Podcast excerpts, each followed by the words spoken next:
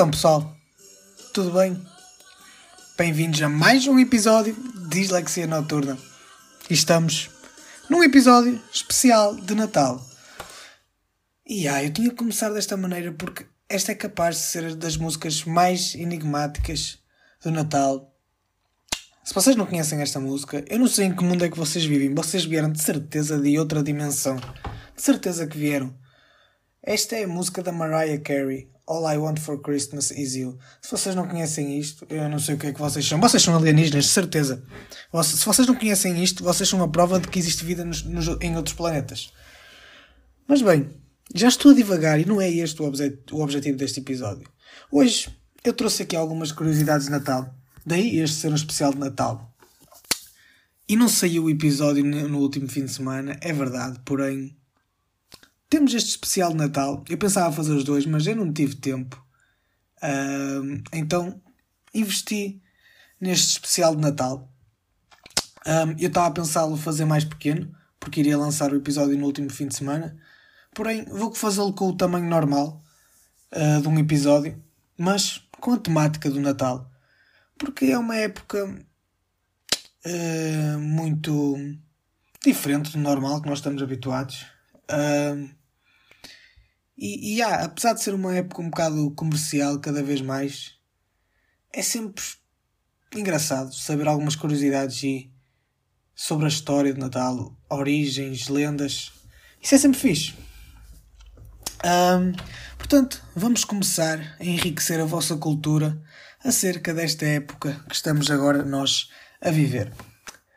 Bem, como vocês sabem, o dia 25 de dezembro celebra então o nascimento de Cristo, certo? Prontos, até aí tudo muito bem.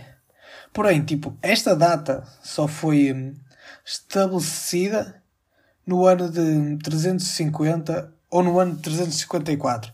Porque estive a ver, tipo, nos sites em que pesquisei, uns diziam que era 350, outros diziam que era 350, 354. Então, ficamos aqui, tipo, neste intervalo, estão a ver? Mas já, isto só foi... Hum, hum esta data só foi estabelecida no ano, neste, nestes anos, 350 354. E foi tipo atribuído pelo Papa Júlio I, que é o Bispo de Roma, né? É o, é o Papa, óbvio. É, tipo, que estupidez. E ele, tipo, ele oficializou este dia para, para coincidir com uma festa pagã que era celebrada durante tipo aquela época que, que era na altura do solstício de inverno, que é o que estamos a, viver agora. Tipo, no hemisfério norte, nesta fase vive-se o solstício de inverno, que é quando começa o inverno. Um, e existia uma, então uma festa pagã nessa altura, e então esse Papa decidiu coincidir a data do nascimento de Cristo e a celebração disso com esta festa pagã. Esta festa pagã, tipo, chamava-se Natalis Solis Invictis. Portanto, já podem ver de onde é que vem mais ou menos o nome Natal. Uh, este, isto, isto quer dizer, isto, estas palavras todas em latim quer, tipo, significa nascimento do sol invencível. E esta festa paga homenageava o deus persa Mitra, que era um, um, um deus muito popular em, em Roma. Uh, e prontos. Uh, como podemos perceber, o Natal em si tipo, e a data de nascimento Cristo foi algo que foi hum, que foi tipo incutido pela Igreja Católica. Há relatos que tipo de, uh, Cristo tem-se a certeza que Cristo não nasceu nesta data. Há relatos que ele nasceu em meados tipo de outubro, tipo do mês de outubro, ou em meados de março. Só eu já ouvi falar várias versões, tipo também pesquisei e não consegui encontrar informações tipo verdadeiras porque nem os próprios historiadores têm a certeza. Mas como podem ver, tipo, foi ou em meados de outubro ou em meados de março. Um, ou seja, tipo, esta não é a real data de nascimento de Cristo, mas foi a data que a Igreja decidiu celebrar o nascimento dele, tendo o mesmo significado e a mesma mensagem, entendem? Um, bem, claramente então o Natal é tipo para celebrar o nascimento de Cristo, principalmente. Mas outro ícone muito importante do Natal é claramente o Pai Natal, certo? E qual é a origem do Pai Natal? Bem, é algo meio complexo e todos vocês estão a pensar na Coca-Cola, de certeza. Mas não é bem assim. não é bem assim porquê? Porque a Coca-Cola meio que ajudou a popularizar o, o personagem do Pai Natal, porém hum, isso não, não acontece, isso não é tipo, totalmente verdade porque já existia algo antes, certo? Hum, imaginem, uh, tecnicamente já existia uma lenda do, hum, publicada por um jornal nos Estados Unidos em 1823, só para vocês terem, terem uma, uma noção, né? Já existia uma. Já existia tipo essa lenda do Pai Natal. Uh, que, escrevia tipo um idoso que, que se chocava então num trenó e entrava nas casas das pessoas pela chaminé. Isto em 1823 já existia esta lenda, certo? Uh, porém, em 1863 um cartunista, isto de ser 40 anos depois, eh, de 1823, certo? Né? Faz sentido, é só fazer as contas. em 1863, um cartunista americano, Thomas Nest, realizou uma ilustração que parou também na revista do Harper's Weekly, é assim que se diz, não sei, que representava esta lenda, estão a ver? Representava esta lenda que se falava há vários anos. E então esta figura e esta lenda deste idoso foi se tornando popular e só então em 1931 eh, é que a Coca-Cola contratou Eden Sunny Sandblom para criar uma campanha de Natal para esse ano, estão a ver? E foi a partir daí então que surgiu o Pai Natal, com as roupas vermelhas e barba grande como nós tipo conhecemos hoje. Porém, esta lenda ainda consegue ser muito mais antiga que isto. Vocês não sei se vocês estão a acompanhar bem esta parte, mas basicamente foi uma lenda publicada em 1823 numa revista americana. Depois houve um cartunista americano, 40 anos depois, que representou a figura deste homem, não exatamente como era hoje. E depois a Coca-Cola contratou o Adam Sunny Sandblom para representar este Pai Natal como nós conhecemos hoje, assim com vermelho, eh, barbas grandes e brancas. Porém, anteriormente ele já era uh, caracterizado com os tons de vermelho, o Pai Natal. Uh, mas a Coca-Cola literalmente é que popularizou o personagem em si. E então o que é que os estudos dizem? Um, esta lenda de 1900, 1823 foi baseada no, no já conhecido São Nicolau. Vocês muito provavelmente ouviram falar que o Pai Natal surgiu do São Nicolau e, e muito provavelmente é verdade.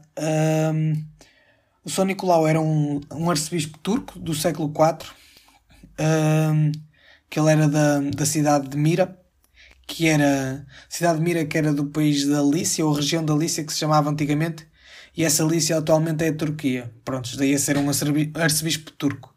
Mas antes não se chamava, não se chamava Turquia, certo? E bem, então este São Nicolau, no século IV, ajudava as crianças pobres dessa cidade de Mira Uh, e este também tipo colocava moedas de ouro nas chaminés no Natal, que era a altura do aniversário do São Nicolau. Estão a ver? Por isso. Por isso, daí começar-se a, a, pensar que o Pai Natal entrava pelas chaminés e tudo, e, tipo, e as histórias vêm por aí, estão a entender? As histórias vêm por este sentido. Um, e pronto, é, é este um bocado da história do Pai Natal. Um, começou com São Nicolau, chegou a uma lenda numa revista americana, passou para um cartunista e passou para outro ilustrador que passou para a Coca-Cola e assim ficou como conhecemos hoje. Um, e, e, e, realmente agora existem tipo certos países que têm um Pai Natal. Eu não sei qual país ao certo é que, é que tem um Pai Natal, tipo mesmo verdadeiro, que faz na pequena cidade onde ele vive, tipo. É, que faz tipo o que o Pai Natal teria que fazer, segundo a nossa imaginação, né? Mas prontos. Um, vamos falar agora então de outro ícone do Natal, que é, obviamente, a árvore de Natal, certo? Obviamente. Um, há várias versões para o surgimento tipo da, da árvore de Natal, estão a ver? Uma versão diz que surgiu primeiramente em Riga, que era na, na Letónia, isto em 1510. Um, mas eu não consegui mais informações sobre isto. Simplesmente diz que surgiu nesta, tipo, nessa zona da Letónia em 1510. Depois há outra versão que diz que hum, surgiu na Alemanha em 1530 com Martinho Lutero. Eu não sei se este nome vos é estranho, mas eu falo por mim, quando eu ouvi este nome ao pesquisar, senti alguma. não sei, já parecia-me que já tinha ouvido falar disto. Um, parecia-me que já tinha ouvido falar deste, deste assunto, certo? E. Um, suspeita-se que nessa altura Martinho Lutero montou um pinheiro em sua casa para mostrar às crianças como era o céu no dia do nascimento de Cristo. Eu não sei até que ponto é que isto é. é verdade. Porque como é que um raio de um pinheiro vai mostrar como é que era o céu? Só só pelas luzinhas de Natal para mostrar as estrelas. Foi isso que eu pensei, mas que maneira estranha de tentar mostrar às crianças como é que era o céu no nascimento de Cristo. Porra, não sei o que é que estavas a pensar fazer com o Pinheiro mesmo, ou, Lutero. Não sei. Ainda estou a falar bosta, porque ele de certeza que é um santo. Eu estou aqui a falar bosta. Portanto, eu tenho que ter cuidado com o que digo. Eu não, não quero ir para o inferno nem nada disso. Não é isso que nós queremos. Mas prontos. Uh, tem aqui mais curiosidades sobre algo, a maneira como alguns países, um, a maneira como alguns países celebram o Natal, o que é que é o Natal para eles. Tem aqui algumas que, que posso falar agora. Um, por exemplo, a cultura hindu. Um, vocês sabem qual é a cultura hindu, né? Claramente. Uh, reconhece Cristo como uma encarnação do Deus Vishnu. Eu não sei como é que se diz isto, mas eu acho que é Vishnu. Mas prontos. Uh, supostamente este, prontos, a cultura hindu, hindu reconhece o Cristo como essa encarnação desse Deus. E sendo que este Deus é responsável pela sustentação do universo na cultura hindu, certo? E forma com Shiva e Brahma a trindade sagrada do hinduísmo. Algo que nós podemos relacionar à Santíssima Trindade do cristianismo, que é Deus, Pai, não, um, ehm, Pai, Filho e Espírito Santo. Isto é a, eh, a, Santíssima Trindade do cristianismo. E vemos esta hum, trindade tipo no hinduísmo, que é com o Vishnu, a Shiva e a Brahma. Sendo o Vishnu então que é responsável pela sustentação do universo. Um, os hindus, um, o que é que celebram no dia de Natal? Celebram a festa das luzes, porque acreditam que foi hum, que nesta altura foi quando o nascimento da luz venceu a escuridão. E, e foi esta a informação que eu consegui obter sobre, uh, sobre a cultura hindu. Um, e tenho aqui mais e vou falar sobre elas. Mas antes de falar sobre isso, é, o Natal é uma época que é festejada de maneira muito diferente em todo o mundo. Um, aqui na, na parte ocidental do nosso na parte do, do Ocidente, seja Europa, América e assim, uh, o Natal é como nós conhecemos. Mas para os lados da Ásia, um, há da Arábia e isso assim, o Natal é um, um bocado diferente, estão a ver?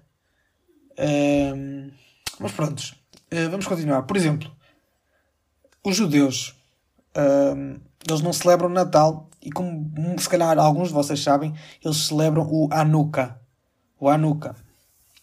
Um, o que é que isto é o Hanukkah?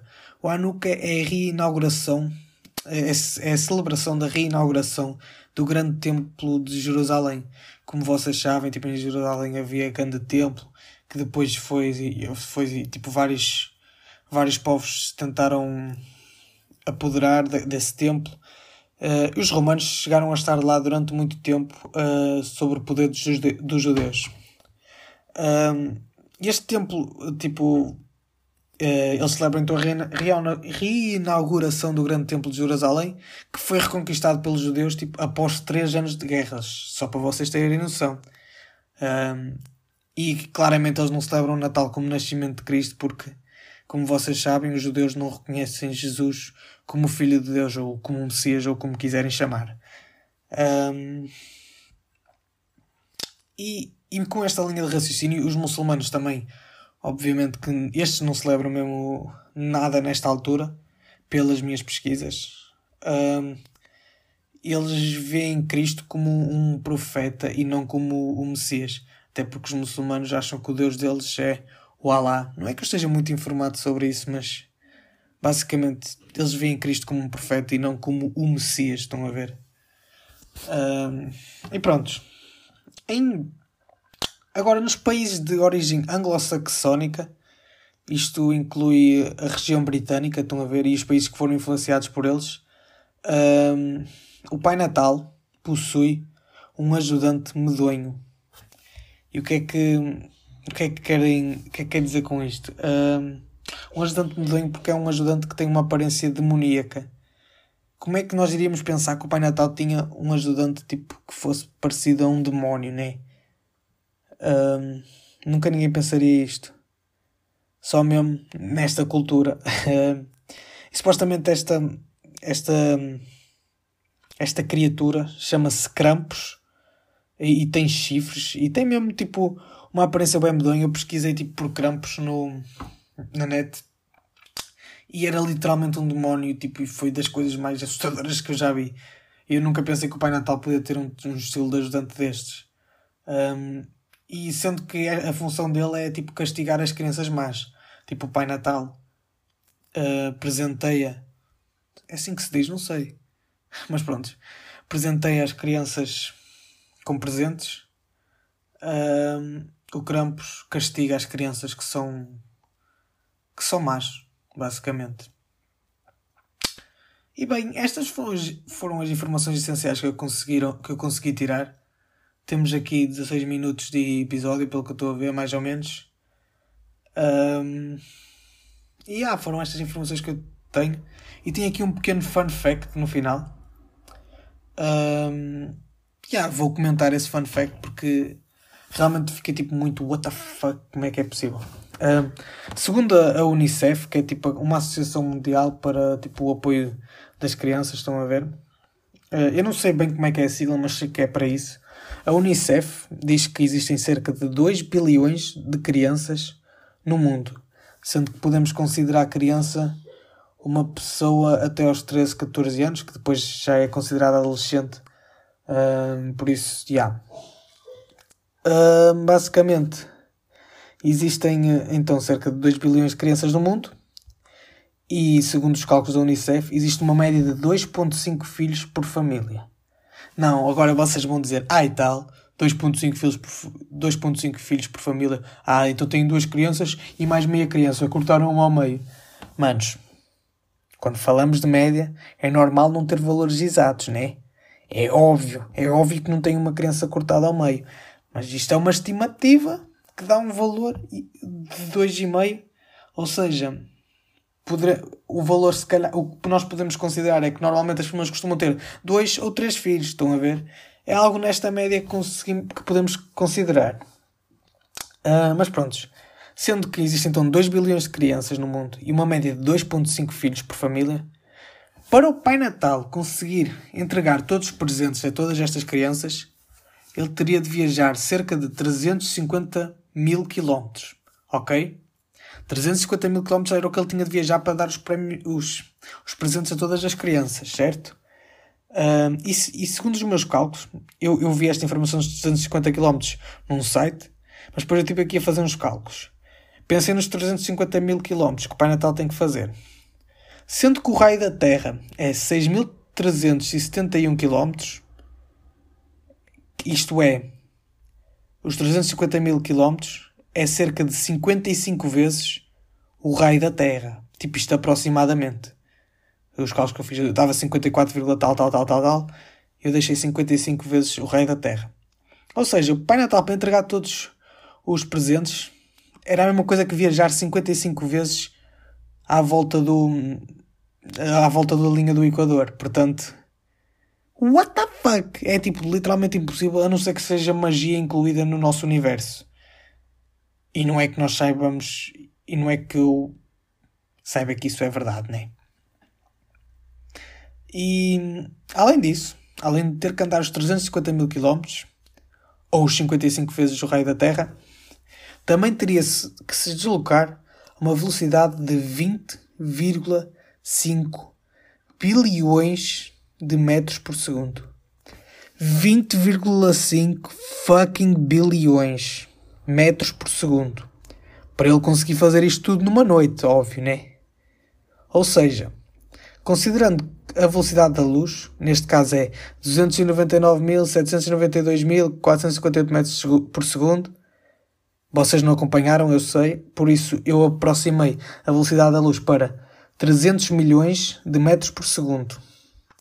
Então significa que o Pai Natal temos 20,5 bilhões de metros por segundo a quanto o Pai Natal tinha que andar. Sendo a velocidade da luz 300 milhões de metros por segundo, significa que o Pai Natal tinha que andar a 68 vezes a velocidade da luz.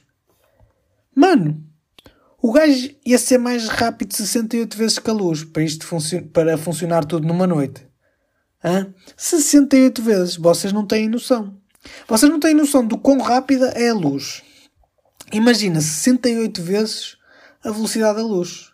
Mano, o gajo conseguia teletransportar-se para cada lado do universo, mano. Só pode. Não, também não seria assim, mas. Mano, é muita rapidez.